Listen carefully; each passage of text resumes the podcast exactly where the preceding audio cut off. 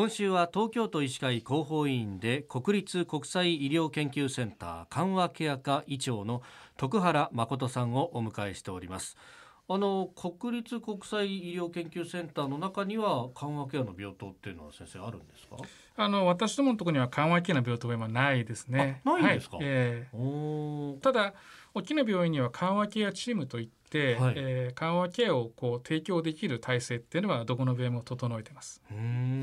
であの我々のところもその緩和ケアチームっていうのがありまして、はい、で医師だけではなくて、えーと、看護師さんですとか、えー、薬剤師さんとか歯科医師カウンセラー、まあ、臨床心理士っていうんですけどあと栄養士さんとか、はい、いろんな人が入ってあの以前お話したみたいに、いろんな辛さがあるもんですから。そういう時に我々だけじゃもうも対応しきれないので、まあ、例えばそのこう家族のこととか家のこととか社会的な問題だったらソーシャルワーカーの人が入ってもらったりとか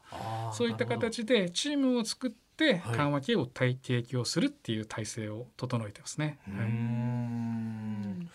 これあのまあ大人ももちろんそうですけれどもお子さんが病気にかかってっていうこともありますよね。えー、まあ癌とかもあると思いますが、ね。えー、そういう時も緩和ケアチームも対応したりするわけですか？えー、あのお子さんが病気になった時も緩和ケアチームが行って、お子さんのその治療ですね、その緩和ケアを提供しますし、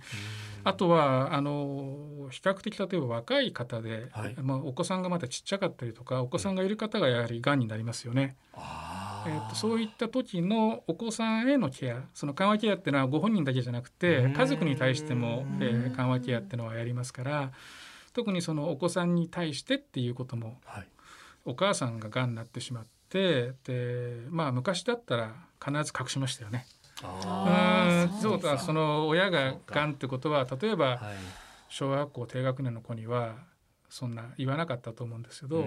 今はそういったことはもう子どもはちゃんと対応できる力があると。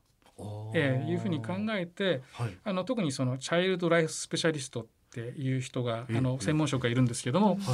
あのその子どものですねそういう病気に向かったりとかそういったことをこう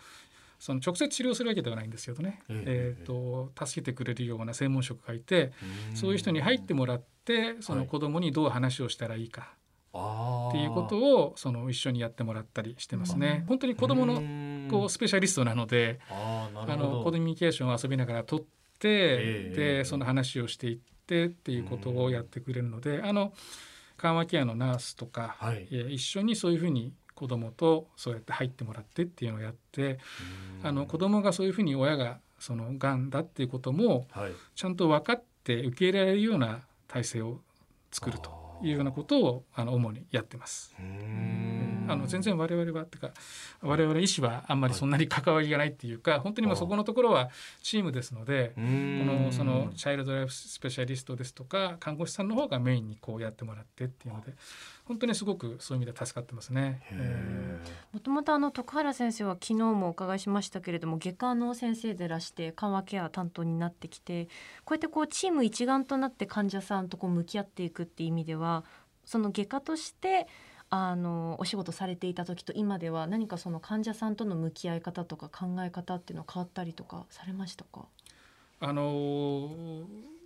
外科医もやはりそのチームで今やってますからね、はい、あのその手術にしても看護師さんと他の人と一緒にやりますし、うん、治療も全部チームでやりますから、うん、そういう意味ではあの外科にいてもいろんな職種の人と一緒にやらなきゃいけないしただその緩和ケアに関してはもうちょっとその入ってくる人たちがこうなんていうんですか広がったっていうかあのそういう感じはありますね。本当にもういろんな職種の人が入ってもらってますから。えー、これでもチャイルドライフスペシャリストの人たちはじゃああのそれこそ子供と向き合う中ではその命ってのはどういうものなのかなとかそういう話にまでこう踏み込んでいくわけですよね。子供との対応っていうのは見てるとあのすごいなと思いますね。えー、あの本当にも専門職で日本ではあの多分資格はまだはっきりはないと思うんですけど、えー、アメリカで資格を取って帰っていらっしゃる方が多いんですがあのそういう意味ではその子供をそのなんか病院で子供にいろんなことをこうお願いする場合っていうのは本当にすごく助かりますね。えーえー、国立国際医療研究センターの徳原誠さんにお話を伺っております。先生明日もよろしくお願いします、よろしくお願いします